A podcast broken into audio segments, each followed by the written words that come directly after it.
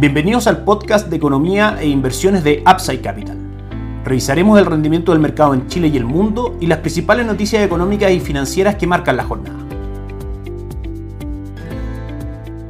Muy buenos días, ¿cómo están ustedes? Martes 4 de julio de 2023, soy Ramiro Galeano, fundador de Upside Capital. Les doy la bienvenida a otra edición más de mercados en Upside Capital. Recordamos que ayer el Banco Central presentó el IMASEC, el índice mensual de actividad económica correspondiente al mes de mayo, que mostró una caída del 2.0, un rendimiento del menos 2.0%. Esto es la octava entrega negativa de este indicador en los últimos nueve meses, a excepción del mes de enero de 2023, desde septiembre de 2023 2022 a el mes de mayo de 2023 han habido solamente entregas negativas de este indicador a excepción de como decíamos el mes de enero de 2023. También se situó por debajo de las expectativas del mercado que estaban en el menos 1.7%, el resultado finalmente es del menos 2%. Mala noticia para la economía, pero eventualmente una buena noticia desde el punto de vista de la inflación y la renta fija. Una menor actividad económica es claramente un factor desinflacionario que no presiona los precios al alza y que por ende ayuda a controlar la inflación. Es decir, es un incentivo para que el Banco Central rebaje la tasa de política monetaria y Chile tenga nuestra economía condiciones internas un poco más expansivas. Esas condiciones internas expansivas de caída de tasa de política monetaria llevan a una demanda natural por instrumentos de inversión, bonos y acciones y por supuesto produce un mayor valor en ello, especialmente los bonos que componen los fondos de renta fija del mercado local. Una caída en la tasa de política monetaria apoya un mejor retorno en los fondos de renta fija local. Como sabemos, desde Itaú, nuestra base de nuestra estrategia inversión y dinámico, ya con un retorno el último mes del 1.12%, superior por supuesto a Money Market ya depósitos a plazo, mantiene durante el año un retorno del 4.38%. Itaú Performance en la parte de Money Market 0.83% durante el último mes y 5.20% en lo que va del año. Desde principal a GF, cartera de conservación de capital a 18 meses, un retorno del 0.89 y en lo que va del año del 4.5% y conservación de capital a 6 meses, un retorno del 0.77 en lo que va del mes en los últimos 30 días y un 5.01% en lo que va del año. Cartera de conservación de capital con fondos bastante más largos, 362 en lo que va del año y un 1.04% son alternativas que nuestros clientes pueden acceder a través de Upside Capital tomando nuestras recomendaciones de inversión. Vamos con el mercado local el día de ayer. El cobre cerró en 3,78 dólares por libra de cobre subiendo un 1.77%. El dólar cayó ayer 3.6 pesos cerrando en 798,80 y el IPSA tuvo una buena jornada cotizando en 5.800 853 puntos al cierre, subiendo un 1.16%. Si nos vamos al mercado el día de hoy, tenemos al dólar cotizando en 796, 3 pesos más bajo del cierre del día de ayer. En un día que se caracteriza por poco volumen operado y probablemente poca liquidez en los mercados, dado el cierre de Estados Unidos por el 4 de julio, el día de la independencia de ese país. Por ende, podemos esperar muy poca volatilidad en los mercados, tanto locales como en el mundo. El dólar por la parte baja tiene como objetivo en primera instancia 791, luego 784 y 778 si se mantiene la versión bajista que creemos debiese tener principalmente por la caída del dólar index, dado el probable fin del ciclo de alza tasa de política monetaria, es decir, que el dólar disminuya su valor en el mundo y en Chile no sea la excepción. El cobre hoy día cotiza en nuestras pantallas en 3,78 dólares por libra de cobre, porcentualmente hablando, cae hoy día un 0.28%, rebota hace algunos días atrás en la línea de tendencia que mantiene desde julio del 2022 tendencia alcista, por supuesto, y en primera instancia, si se va produciendo una recuperación de los niveles del cobre, el primer objetivo lo situamos en 3,90 dólares por libre de cobre. Por supuesto, estar muy atento a las noticias de China, que es el principal driver que mueve las cotizaciones del cobre en el mercado. Acciones locales suben hoy día un 0.28%, las más trazadas son Falabella, Sokimich y Goldboon, que suben un 1.77, un 0.34 y una caída del 0.39% respectivamente. En términos de índice, IPSA mantiene durante el año un retorno del 11.25% y de un 17.54% durante las últimas 52 semanas. En ese sentido, nuestra recomendación de inversión muestra resultados dispares, si bien en el corto plazo, en lo que va del año, marca solo un retorno del 7.48%. En los últimos 12 meses marca un retorno del 24.5%, superando por más de un 7% al índice en este caso. En nuestra recomendación de inversión en renta variable local y por supuesto todos nuestros clientes pueden acceder a través de Upside Capital a esta alternativa. Les recordamos que en Upside Capital somos asesores independientes de inversión para personas y empresas que invierten en el mercado financiero tanto local como global. Esta asesoría la ejercemos a través de nuestro modelo de arquitectura abierta, transparentando el mundo de las inversiones a nuestros clientes. No administramos capital con instrumentos propios, ni recibimos el dinero de los clientes, hacemos asesoría objetiva y sin sesgo, buscamos la mejor alternativa de inversión para cada uno de ellos y los ayudamos llevando sus inversiones a algunas administradoras de fondos asociadas con Upside Capital, de las cuales por supuesto nosotros distribuimos directamente sus instrumentos de inversión, como la Rain Vial y Tau Principal, entre otros. Luego mantenemos una constante comunicación con nuestros clientes, realizando supervisión y seguimiento a su estrategia de inversión y sus operaciones a través de nuestro equipo de atención a inversionistas. Bienvenidos a una asesoría objetiva sin sesgo y con una mirada global. Bienvenidos a Upside Capital. Suscríbete a nuestras redes sociales, el link en YouTube, Instagram y Spotify. Visítanos en www.upsidecap.cl, dejar tus datos y te contactaremos para conversar. Y nos vamos al mercado en Estados Unidos. Ayer Wall Street tuvo solamente media jornada de cotizaciones, cerrando el Dow Jones con un upside del 0.03, S&P 500 del 0.12 y Nasdaq del 0.21%. Como sabemos hoy día Estados Unidos no tiene cotizaciones por el día de la independencia. Dado el control en general de la inflación, la caída que este índice ha demostrado durante el último tiempo y algunos otros índices de precios importantes para la Fed también, como el indicador PCE el viernes recién pasado, etcétera, y sumando también a esto las proyecciones macroeconómicas de la Reserva Federal en su última reunión de política monetaria, lo que vemos es que probablemente el ciclo de alza tasa de política monetaria se está acercando a su fin, independiente que hay un 90% de probabilidades de que en la próxima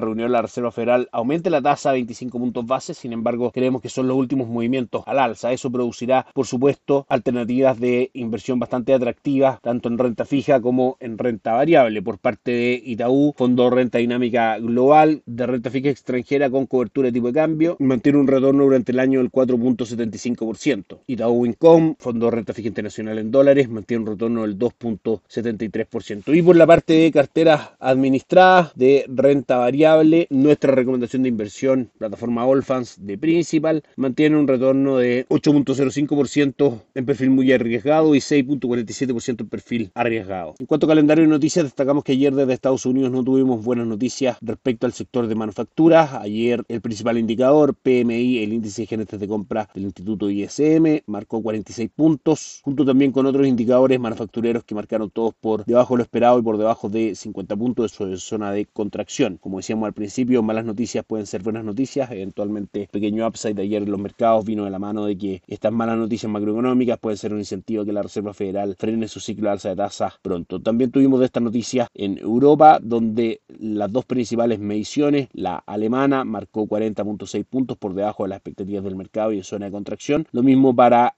la zona euro que marcó 43.4 puntos, también por debajo de lo esperado, por debajo del mes anterior y en zona de contracción. Cifras del de manufactura preocupantes en ese sentido. Mañana cuando retornen los mercados a la normalidad tendremos desde Estados Unidos las minutas de la última reunión de la Reserva Federal para que el día viernes terminemos la semana con los datos de empleo importantes, tasa de desempleo, creación de empleo en agrícola y ingreso por hora trabajada. Los mercados hoy día cotizan de la siguiente manera, Nikkei 225 cae un 0.98%, Hansen de Hong Kong un 0.57 y Shanghai sin variaciones prácticamente sube un 0.04. Europa DAX alemán cayendo un 0.3 y Eurostock 600 subiendo un 0.08 con las plazas bursátiles de España, Milán, Francia y el Reino Unido junto también por supuesto con la alemana en terreno levemente negativo. Que estén muy bien, tengan un excelente día, nos encontramos mañana. Chao, chao. Gracias por escuchar el podcast de Economía e Inversiones de Upside Capital.